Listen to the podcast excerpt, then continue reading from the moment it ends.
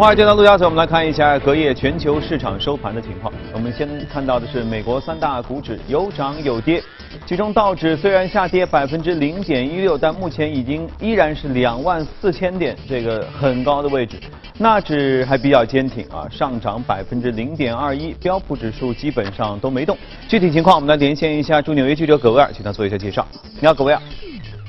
早上，主持人，隔夜美股总体是在平盘点位附近震荡。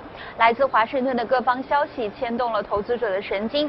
首先，国会必须在十二月八号之前批准一项新的临时预算方案，不然美国政府将会再度面临一个政府关门的窘境。其次呢，特朗普承认耶路撒冷为以色列首都，很有可能会再度搅乱中东的局势。其三，参众两院的共和党希望。在圣诞节之前能够协商并通过两院妥协版本的税改方案，这些不确定性都令到投资者在年末裹足不前。特朗普在周三与内阁举行会晤的时候表示，政府关门最快在周六发生是可能的。国会需要在周五之前通过临时的开支计划来确保政府正常的运行。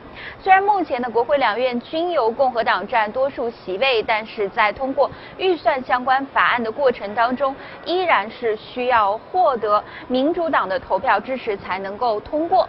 那么在预算法案方面呢，目前来看两党的这个分歧是较为难以弥平。一方面呢，共和党希望能够增加国防开支，而民主党。呢是认为在增加国防开支的同时，相应的也应该要增加非国防开支。同时呢，民主党还希望能够以支持预算方案来换取特朗普对于非法移民在美合法身份的部分的支持。主持人。嗯。看来这周的事儿还挺多啊！当然了，刚才说到有可能在周六关门，具体情况我们到周末的时候应该就可以见分晓。接着来看一下欧洲市场昨天收盘的情况。欧洲市场最近德国市股市似乎有一点点的疲弱啊，又是涨呃跌的最多，下跌百分之零点三八。相对而言，英国富时指数还有一些上涨。我们来连线一下驻欧洲记者薛娇，请他来做一下介绍。你好，薛娇。好的，主持人，受到了科技股以及矿业股下跌的影响，欧洲主要股指连续第二天的走低。截至收盘，欧洲斯托克六百指数下跌百分之零点一，报三八六点三六。跌幅最大的德国 DAX 指数早盘时低开了百分之一点一四，盘中跌幅一度扩大到了百分之一点四。值得注意的是，欧洲斯托克六百科技指数昨天继续下跌了百分之一，而与此同时，矿业股也出现了明显的走低。库存的增加以及来自中国需求放缓的担忧，使得了近日铜价不断的下跌。盘中，斯托克六百基本资源指数一度下跌约百分之一点一。英国脱欧谈判因为爱尔兰的边界问题再次陷入了僵局，英镑对美元连续第二天走低，盘中跌幅扩大至了百分之零点六，创一周的新低。北爱尔兰民主统一党领导人福斯特昨天表示，预计本周很难达成协议，需要看到英国首相特里莎梅更多的努力。而梅则表示，政府将确保北爱尔兰与爱尔兰之间不存在硬性的边界，同时在第二阶段的英国退欧谈判中维护英国内部市场的安全。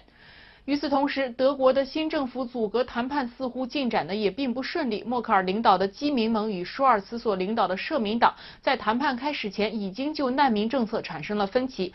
本周四，社民党将举行党代会，决定是否同意就组建大联合政府同联盟党展开对话。但是，社民党所提出的允许难民家属复得团聚这一要求遭到了联盟党内部一些人士的反对。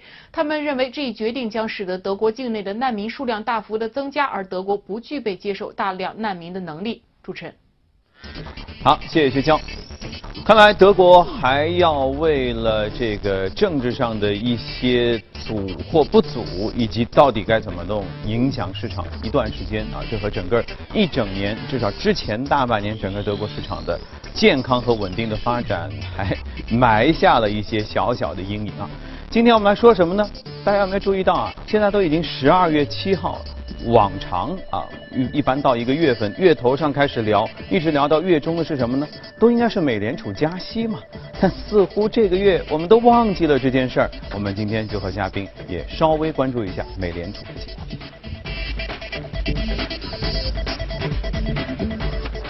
好，今天来到我们节目当中的是秦毅，你好，秦毅，早上好，嗯啊。是不是像我刚才说，十二月事儿还挺多，对。不对？原本说美联储加息应该是一件资本市场的大事儿，现在都不被提及了。你看，昨天又出来几个事儿，普京宣布要竞选连任了，对。特朗普呢啥事儿都没有。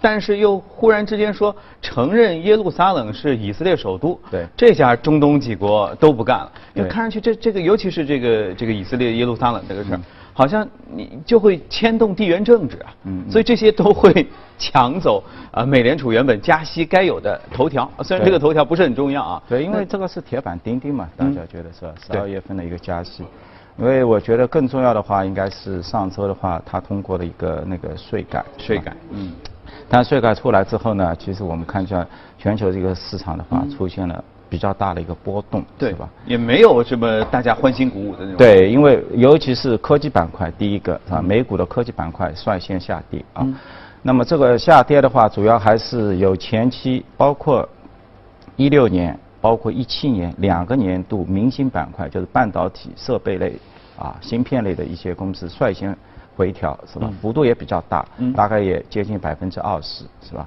然后呢，整个从本周一的话，那么开始波及到我们包括亚洲市场是吧？包括我们国内啊、呃 A 股啊，其实 A 股其实也蛮明显的，就近期的话，整个一个市场对于五零一些蓝筹，包括对于一些科技股啊，就是一些创业板，大家在资金在那个激烈的一个争夺是吧？为什么呢？就是说。原来我们在想，就是说，为什么税改通过，你科技股下跌，是吧是？因为科技股其实，包括我们国内啊，国内的话，我们科技股可能都是百分之十五，不会，几乎都是有优惠税率的。美股其实也是一样，你去看你最大市值的微软、Facebook 是吧？包括是 Amazon 是吧？就是说 Google 这些公司，Amazon 税率相对来说高一点，因为是它的啊盈利的基数比较小。但是其他几家巨头，嗯像 Google 啊、Microsoft，他们的有效税率其实都是低于百分之二十的。Google、Facebook 只有十八，Google 是十九，微软的话也只有在十五左右，就是比税改现在说的这些已经都低了。对，所以你降到百分之二十五，对它应该是没有什么半毛钱关系都没有半毛钱没。原来的话，大家认为金融股比较高啊，就有效税率比较高。的确，你像花旗的话要接近百分之三十。嗯。包括 AIG，包括 JP 摩根是二十八点二十八点八，那么这些的话应该是受制受惠于整个一个税改了，所以我们看到金融股的话，在过去四天的话，它美股的话就几乎也涨了百分之十左右，是有一个比较大的一个。那么它这样的话，去有效的对冲了一下科技股的一个下跌。嗯但是呢，我们可以看到，从昨天开始，这个情况又发生了一些变化。嗯。啊，金融股又开始下跌了，对吧？尤其像花旗银行，它为什么呢？因为这些公司他们在零八年金融危机的时候，他们集齐了比较多的一些，就是就是说我们所说的一些递延的一些税务的一些资产，因为这些资产的话，这些资产它是放在它的一个资产的一个栏目里面，用来什么？就是说。去抵扣它未来的一些税务税务上的一些负债，是吧？嗯嗯那么这个是可以降低的，比如说我可以三十，我可以把它降到二十五或者怎么样，是吧？但现在的话，新的税法出来之后，那么那你一下子降到百分之二十几了，那么直接导致像 AIG 也好，包括像花旗银行也好，你在零八年金融危机。那么救市政府救市的时候，你大量的这些有毒的一些资产，你放在你的资产端哈，现在变成了一个无效了，是吧？你像花旗银行的话，目前市值是两千多亿美金，光这一块，就是说递延的这个税务资产嘛，要接近两百亿美金，是资产类的。那么慢慢的话，我们看到它不会是资产，所以它昨天的话，我看见股股价下跌要接近百分之二，也是去体体现这样的一个效益，是吧？所以我整体感觉就是说，税收税税改出来之后啊，市场还是发生了一些比较剧烈的一些变动，是吧？而且对于某些获益的一些资产，然后的话也突突然也发生了一些变化，是吧？那么也带来了大家带来了一定的这个困扰，是吧？啊是不是说原本其实企业为了呃不仅不要么是故意的，要么是无意的啊哈，做了一些防范的措施，但这个防范措施或者就是产生了一些泡沫，亦或什么影响，原本呢这盖的对吧？对有很多东西都盖着，说啊咱不提了，OK，咱也就当这事儿没发生。现在减税了，嗯哎，开始翻翻老底儿了，结果发现呢。这这个当时存下的泡沫开始反而有点冒出来了，于是会导致整个的这个这个这个经营上或者或者报表上会有一些问题。对，是这样。就是我们来看整个一个市场，虽然是应该说这几天呃的。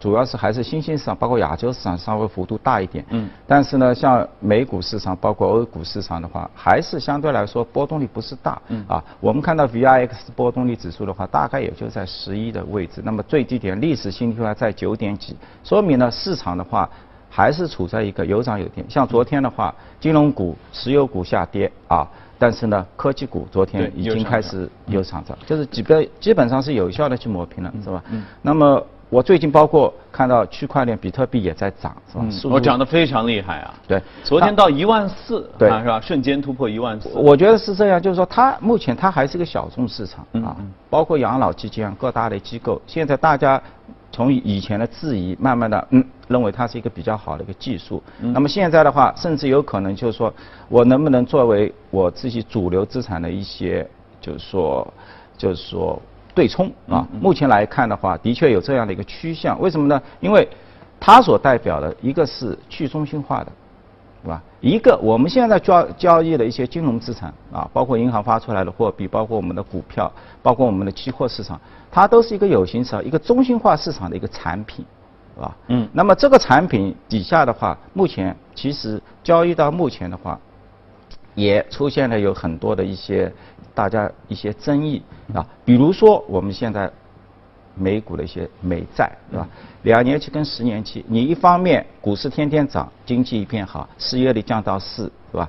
小时工工资有有所抬升，那么十二月份的那个加息是铁板钉钉，但是我们看到它的一个长端的十年期的这个国债，始终就是没有一个有效的税率往上去，嗯是吧嗯？那么远大家看好就是远远期你又不看，近期呢你又认为突突飞猛进，嗯是吧？那么导致的话，这个价差的话是不断的创新低，是吧？那么对很多资产的话，因为你这个国债市场也聚集了十几万亿的一个资产，大家带来了一些比较大的一些困扰，是吧？那是你是应该继续相信未来的全球化以及 AI 或者现在一些最新的一些技术革命，那么可以有效的去把这个通胀去。就是说继续压低，是吧？因为你看最近到这个加息的时候了，每每次到加息的时候的这个油价又开始有一定的回调了，是吧？所以很多资产啊，它们都是相互的紧密的，就是环接环在一起的，是吧？那么所以你的意思是，因为对于近远期之间的矛盾或者等等一种避险的需求，嗯现在开始有些资金去选择做比特币了，对做电子化的货币了，拿它来作为一种对冲和避险。我觉得这目目前机构的对，就是迹象还不明显，因为这一块资产毕竟只有一千多亿啊。是，就是说现在主流的，我说比特币这个代表的市场可能一千五六百亿，盘还比较小，就容纳不了这些机构对它的大钱。但是呢，这个它的一个前景应该是越来越明朗化，因为这个。这个区块链它毕竟是七年存在那里，七乘二十四小时，天天在运作，是吧？所有的人都在旁边看着它的一个运作，嗯是吧？七年了，它也没有没有 shut down，是吧？还是维持在那里，那嗯应该是有它一定的这个先进的一些技术啊，或者一些理念存在那里，是吗？那么，嗯。嗯，我们看一下数据哈，你看，呃，摩根士丹利全球贸易领先指数十一月指标又创下新高，还有其他一系列数据来看，虽然指标有上有下，首先都全部在荣枯线之上啊，其次总体上都还是往上涨的，是不是表现出也就是说，不管市场有涨有跌，呃，因为这个消息那个消息的，但是总体经济面上面还是比较健康。对，因为这个本本轮的这个贸易的这个复苏扩张是吧，是这一六年的一个四季度是吧？那么你看整个一个上，二零一七年上期上半年度的话，那它的一个贸易增长已经达到五点一，是吧？那么到这个呃三点多，然后它的话到到三季度的话要超过五点一，四季度的话预计要增长百分之五点七，所以整体一个贸易是非常好的。那么包括新兴市场市场和谐的一个震动，欧股市场，我们今年看到整整体的一个市场是吧？最好的那绝对值而言，其实 A 股的话百分之二十一，沪深三零零，但是呢，我们要把那个人民币的增长的百分之六的因素考虑的那。A 股的话，现在是全球 number one 是吧？那百分之二十七。那么港股的话，也差不多。但是呢，因为港股跟美元是挂钩的，美元今年有点下跌，所以如果我们把币值我们统一成一个美金来看的话，其实 A 股是第一，港股是第二，是吧？包括像那个欧洲欧洲市场，欧洲市场绝对值不高，但是呢，欧元今年是上涨的，是吧？所以呢，基本上也处在呃。就是十八、十九的一个位置，美股的话是百分之二十一，是吧？A 股的话是遥遥领先，超越六个点。所以这个因素呢，代表什么？就是说是一个全球一个贸易在一个增长，嗯，一个完全是一个正能量往上去的一个和谐的一个增长。但是呢，只是到了这个年末，又发现了基金的一些获利的一些行为，导致呢部分资产开始出现了一个急速的一个变动波动，是吧？那么刚刚也说了。从这个贸易指数而言的话，我们就看整整体的一个半导体的一个增长速度的话，其实在十一月份的话，我们已经看见了一个拐头的一个迹象。所以，大量的分析师的话，可能认为，OK，你这个增长目前估值的话，其实也还可以，是吧？很多都在十四五倍，不是很高。但是呢，考虑到它一个周期性的因素，那你今年又上涨百分之八九十，那么在这个点位的话，那出现了一一定的一个回调，是吧？包括我们刚刚所说的拖累的一些因素，我刚刚是一些有利的因素，拖累的因素吧，包括就是干散化指数、海运的一些指数，包括美元、包括 ISM，其实它还是有一定的一个拖累，但整体而言的话，这是一个。积极向上的一个趋势啊，就是基本面还是比较健康。比较。那最后再说回到美联储，就确实它也最近有没什么消息可以抢头条。你看，芝加哥联储主席埃文斯最近表示说，他觉得十二月加息的理由不明显，等等等等等。但这事儿也总会有人觉得可能还没到时候吧。但是目前是不是总体上大概率认为十二月基本上应该是要加息的？对，这个是市场认为是铁板，因为这个。美联储的话，它基本上还是没有让市场失望，就是没有给市场特大的一个惊喜，都是在我们所有一切市场的预期当中去。啊，包括现在的预期的话，是一八年加息两三次，一九年两次，一零二零二零年一次。当然，这个我们要随着时间的演变。但是从芝加哥呃联储它的观点的认为呢，就是说美联储呢应该向市场呢释放一个信号，什么样信号呢？就是说我可以容忍。整个一个通胀超过二，就是到了二，我也不加息。那么传递一次，至少来一个一次，不要说每次一到二了非常紧张，立马去加息，是吧？那么给自己呢更多的一个回旋的一个空间，就是万万一，因为我们现在看到的长端都是在两点几，说明后面还有包括后面的通缩啊、经济萎缩的这个风险都在里面，是吧？一旦出现的时候，那么通胀率。又在上升的话，是吧？那么这个时候超过二，你美联储能够不加息吧？是吧？所以这些因素的话，继续给市场提供动力，是吧？所以他那位就是这个意思啊，就是容许一下超过二。所以他的重点不是在说十二月不加息，而是在说通胀可以超过二，对，然后我们也可以来再做一个权衡，而不是说一过二必须加。对对对，我觉得是他。啊，OK。呃，所以让我们也一起期待吧。这个是不是其实我们可以更多关注的是，呃，美联储这次会后的一种口风，比如说鹰派啊、鸽派啊，以及对于明年的展望，其实反而我们可以更加关注一下哈。对，好，来，我们一起来关注一下隔夜美股的具体表现，来看一下异动美股网上情况。来。移动美股榜在行业方面，你看科技领涨，呃，公用事业、消费品、建筑材料这些都是上涨。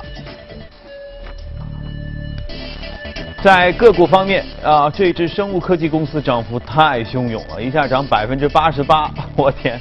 然后纺织业、航天工业等等这些都涨幅靠前。今天我们要说到一家工业公司。是美国独立上市的一家那个无人机企业啊，那么市值的话大概是三亿美金啊，那么零七年是 IPO 上市的，那么目前的话，包括美国百分之八十六，就是美国国防部，包括海军陆军啊，那么用的这个，包括在阿富汗市场上用的这些无人机，嗯，那都是来自于它百分之八十六的一个市场份额。，我记得这家我们做过介绍，也就是说，呃，我们分是这样分，对不对？军用的大量的其实都是有翅膀，就带俩翅膀。对。民用的大伙儿自己平常玩儿或者我们能买到的那个是就是旋翼，嗯四个旋翼、六个旋翼，呃，这个这个拍电影消费级的，都是那种啊。对，大疆而已代表。但其实呢，这样这种的话，其实我们看起来是吧？你从零四年看的话，营收大概四千万，到现在两个多亿啊，百分之十四的一个复利率，十三年百分之十四，还是比较平稳，没有说我们出现一个非常爆发式的是吧？包括它底下的一个利润率，我也看了一下它利润率。其实你说从国防获得了订单，应该是利润比较稳定的。但从公司的这个实际角度的话，其实还是有一定的波动啊。那么在前几年的话，应该到是百分之十五左右，那现在的话是降到百分之七啊。那么为什么昨天是暴涨了？就是说原来市场预估它都是一个亏损六个美分，那实际报出来的话。嗯，它是一个盈利。嗯那盈利的话，主要因素一个营收在增长，七千多万美金是吧？那呃较市场的话预估提个提了百分之二十，同比的话也增长了百分之四十几是吧？嗯还有一个主要的是一个毛利率，三十几的毛利率一下提到四十几，所以我看会后的话，它也有一个分析师的一些提问是吧？那么对这个大家也提提出了一些看法，哎。嗯为什么你很平稳呢？突然这个毛利率有一个大幅度的一个增长，嗯那么公司也也提出了一些理由，因为它现在也开发了一些新的啊，包括它的一个策略的一个导弹飞射系统啊，这个其实策略的导弹飞射系统你就是可以携带的，携带。其实你现在很很简单，你用无人飞机自就是发现到有一个就是说目标嗯目标之后，那么你手中的这个飞弹，你可以手持好，直接发射把它击毁掉。所以这个、啊这一块不是带在飞机上的啊，不是，不是带在飞机上，是他自自己飞的。因为飞机上的话，你可能要把整个嗯整架整个一架飞机也要摧毁了，是吧？那么就是说，它这个手携式的这种发射系统的话，跟它的这个无人机的话，已经能够做一些有效的一个结合。那么他在整个一个季报的一个一个电话会议中呢，他也谈到，OK，这个订单不错，而且来自于海外的市场的需求也蛮大的，是吧？美国国防部的话订了很多订单，那么包括其他海外市场，因为其实你去看它整个一个海外市场，我也发现就是说也是不断的 international 市场不断从一五年、一六年、一七年啊，现在是达到百分之三十六，去年二十五，再再往前一年或者百分之十几，所以说明它也慢慢的走向一个国际化。当然，这个其他国家不一定都要是跟美国比较友好，或者其他的它的那个协约国之类的，像加拿大或者是澳大利亚这些，它可能能够获得，其他国家可能它也不能卖给你，是吧？这些设备啊。呃，它是属于小型的无人机，对不对？对它和那种全球鹰的大个子的，就是据说有有一辆车那么大的、啊那种是不一样的。那不还不一样，对，这个还是当然它也会有一些其他的一些亮点，比如说它现在开发的，你你到美国去现在已经看到，就是新能源汽车电动车的一个快充系统，嗯啊，其实这个也很好啊。那这个的话，市场因为去年你美国是卖了两千两千多万辆的这个汽车，你嗯百分之五的这个市场份额的话，按照现在对新能源的一个规划百分之的话，那你基本上也是要有一百万辆，是吧？那么在家庭的话，你安装这么一个系统，因为你家里都要安装嘛，大概在一千美金，那么你这个潜在的市场的话也是十亿。十亿美元，那么对应他公司现在的一个销售，一年才三个亿，那么这又是他新开开发出来的一个新的这个一个收入一个体系，而且这个增长只会越来越快，因为新能源车只会越来越普及，是吧？那么给它带来了一个新新的增量，包括刚刚所说的，你老的这些系统，你那个国土国土的一个边境局，现在要开始作为这个侦查，也开始慢慢的采购，是吧？OK 那么整体而言前景还不错市场前景还不错，但是呢，我就觉得这类公司呢，就是说它盘盘子很小，两千多万股是吧？那市值十多亿美金，就是没有大家所想象的那么大的一个市值。嗯嗯。啊，那也就是说明，只是做政府订单的企业，它或者是国国，它也很难增长的像一个消费像大疆一样，马上进入普及到所有的家庭当中，形成一个巨大的一个收入源，是吧？但应该军民融合终究是一个趋势嘛。是一个趋势，是吧？它也会有一些其他的新的，包括像那个呃农村的一些精准农业，因为这个市场其实也有两百多亿，看他自己是怎么去挖掘，怎么去是吧看？哈啊，移动股好，来看一下公司方面消息。来自福特的消息人士透露，福特预计将在今天和阿里巴巴签署协议。这一协议将允许福特通过阿里巴巴旗下的在线零售平台天猫，向中国消费者销售汽车。这一合作将是福特努力改革其中国战略的一部分，以重振福特近几个月失去的增长势头。美国银行周二表示，将在六月宣布的一百二十九亿美元股票回购计划上追加五十亿美元的股票回购金额。这家在美排名第二的银行在声明中表示，额外的资本分配计划抵消了监管资本增加的影响。加德堡公司日前发表声明，重新确认该公司在二零一七年全年的前景预测，预计每股盈利将会同比增长百分之十四至七点三六美元，营收同比增长百分之六点三，同店销售额同比增长百分之六点五。另外呢，加德堡还制定了一项价值一百五十亿美元的股票回购计划，计划包括其有意在第四季度额外买入价值二十一亿美元的股票。美国移动营运商 T-Mobile 周三宣布了一项额度为十五亿美元的股票回购计划。公司总裁兼首席执行官莱格尔称，回购计划强调了董事会和管理团队对公司业务的信心，以及公司为股东创造价值的承诺。公司强劲的资产负债表和现金流，呃，能够回报资本，同时呢，继续对网络和运营进行重大的投资。另外，美国最大的医疗保险公司联合健康周三表示说，将以四十九亿美元收购达维塔公司的初级和紧急护理业务，以扩大其快速增长的医疗集团。此前呢，美国第二大连锁药店运营商 CVS 宣布以大约六百九十亿美元价格收购保险巨头安泰，这是今年迄今为止全球最大的并购交易之一。周三呢，安泰已经同意由 CVS 收购。受消息影响，达维塔的股价大幅上涨百分之十三点五七，至五六十九点二美元。比特币啊，没有停下创造历史的步伐，继周三突破一万两千美元关口之后，又在不到一天的时间里接连突破一万三千以及一万四千美元两大关口。截至北京时间今天早上七点左右，比特币成交价达到一万四千三百六十九点一美元。全球加密货币总市值一度突破了三千九百亿美元，达到了三千九百一十一亿。其中呢，比特币的市值一度突破两千四百亿，达到两千四百零三亿美元。好，公司方面的消息呢就是这些。以下进入今天的美股放大镜。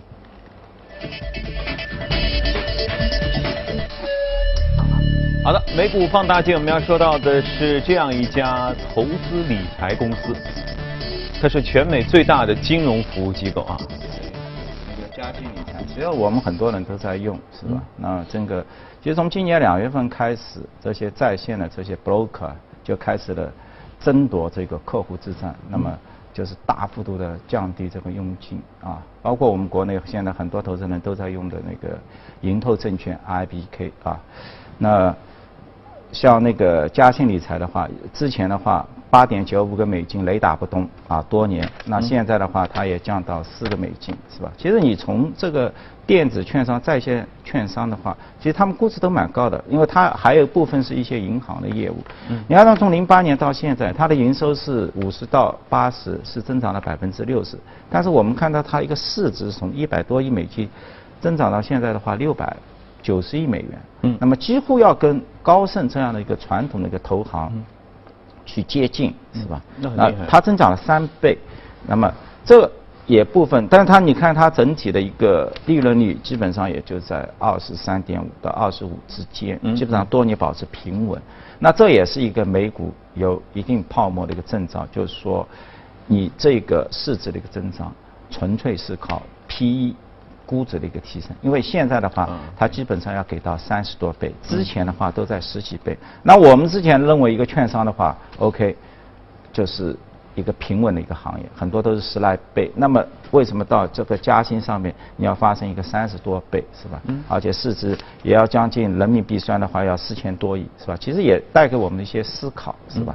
那么因为现在的话，公司的话，它现在也有个给。个人投资的一个智能投顾。其实我们国内现在很多券商也开始投，也开始运用了。但是呢，就是说产品，就是说你的智能投顾是真正的要给到你能够去交易一些全球化的一些资产，而不是仅限于在 A 股，那你没办法进行一些对冲，是吧？你因为选大家选择机器，就是你有庞大的一个产品池在那里，是吧？那么在这个方面的话，而且像嘉兴的话，它有一个面临比较两个比较好的对它一个有利的一个市场环境。第一个，美股处在一个加息的一个状态，因为它吸引了那么多客户进来，它是美国最大的退休基金账户的一个管理人。现在的话，整个就是说在它的这个账上的话，就是说能够生生息资资产的话，要接接近两千多亿美金，是吧？这个很大。对，是一个比较大的一个值，因为你处在一个生息状态的话。它还是有这个息差收入，你看，提高一个点对它的话，就是产生十亿美金的一个收入，是非常明显的。嗯。同时呢，它也有一块比较庞大的一块那个，就是说，就是说，包括交易类的一个资产，是吧？那当然，现在交易类资产的话，占它的比重不高。我们之前说，哎，券商打的这个佣金战，是不是说它的营收的话会受影响？其实，这个。佣金只是他的一个手段，是一个武器，吸引客户的一个武器。就你进来之后，我赚钱不是靠你这些佣金。你看他的佣金只有产生六亿美金，那八十多亿美金的收入里面，一个在在线那个券商，他只占到八个点，啊，那主要来自于什么呢？息差，你沉淀在那里的那个客户存产，因为中国的话可能有三方里三方银行在那里啊，嗯，但美国的话，你就是在他那边，他就可以进行一些放贷，同时。我利用这个智能投顾之后，你参加到我这个财富管理里面来，我来收取这个顾问管理费这一块的话也是比较高昂的。你看，基本上一亿美金对他而言的话，可以产生一百七十五万美金的这个营收。所以说你在过去，你看它从四百亿增长到现现在的两千多亿，那这个这一块营收的话是非常增长的，包括智能投顾。公司自己预估的话，估计可以未来继续带来七百亿美金左右的一个客户的一个存量资产进来。那么你到一点七的话，那也也可以产生一个十亿美金的一个增量，是吧？所以我觉得，包括对我们国内的一些 A 股的一些券商而言的话，其实也大家也可以去考虑一个重新的一个估值。但是呢，这个就是说，是不是也是像嘉兴理财一样？交易性的收入越来越少，投行性的越少。然后呢，庞大的一个居民的一个理财市场打开之后呢，就是做它的一个存量，就像相当于我的资产放在那里，你收我一点五到两点五的一个稳定的一个管理费，我给你提供最好的这个选股各方面的一个服务，是吧？那么彻底把这个模式经营模式打开来，是吧？那之前的模式是什么？之前的模式是我替你理财，我们共享增值的部分。对，那之前的话，你指那个国内啊，嗯，或国际都行。国际的话，我觉得就是说，之前的话，我们可能大量的钱都是放在一个 financial advisor 里面去，然后呢，由他来帮你理财。那现在的趋势呢，就是大家慢慢的进入到一个就是。退休一个一个状态了，我开始要不断的一个取钱了，对回报率啊各方面的要求也比较高。我不大满意你一年收我两个点、三个点的这个管理费，我希望有一家这么样一个工具，收我更加小一，比如说一个帕或者一点五个帕，但是呢能够提供到原来反正小 advisor 提供的服务。其实现在的智能投顾，领先的智能投顾已经是在这方这个领域的话是可以已经可以做到的，所以它吃掉的是原来的。就是说，投顾市场只是转入到这个机器人、这个智能选股的这个时代。OK，所以我觉得这像嘉兴理财、包括 America Trade、包括 Vanguard 这些的话，就拥有这些有先发优势的，其实应该是未来前景比较好。其实你从今年你看，整体这一波在线券商的。那个股价涨得都蛮高的，都在百分。那我问一下，当然这个智能券商、电子投顾等等这些，我觉得都都说过，说了很久了。对。按照您的观察，真的电子化了，真的智能化了，人工智能 AI 了之后，靠谱吗？我觉得从交易的本质呢，其实我们一定要说到根源的话，其实一个是明显的，就是大家机机器人都去选股的话，我们的回报会越来越低，因为这很多市场你走出去就是一个零和市场，啊你赚钱就是我亏钱。那么所有的都是用智能投顾的话，那大家只会有一点，就是不断的去挖掘到这那个最优的那个利润率，而这个利润率一定是很低很低，啊是吧？就是这样啊。那也也许也就是说，总有一天它会低于你原本收的那个一点五，也许那接下来那一点五也会更低。哎，因为机器人之间，那大家还有一个算法的一个博弈，啊是吧？我就是我，我博弈过你或者怎么样。但是但是呢，你说我指望这个机器人投顾，说大家整体市场能够产生。呃，把那个收益率能够抬高，那这是一个伪命题，不存在这个，因为这个市场博弈市场就一定是财富的一个转移，是吧？这是不可改变的啊。好，所以这个我们稍微透彻的深入一点点和大家说的一下电子化的这个交易啊，也仅供参考。壁动股内容我们先了解到这里，去。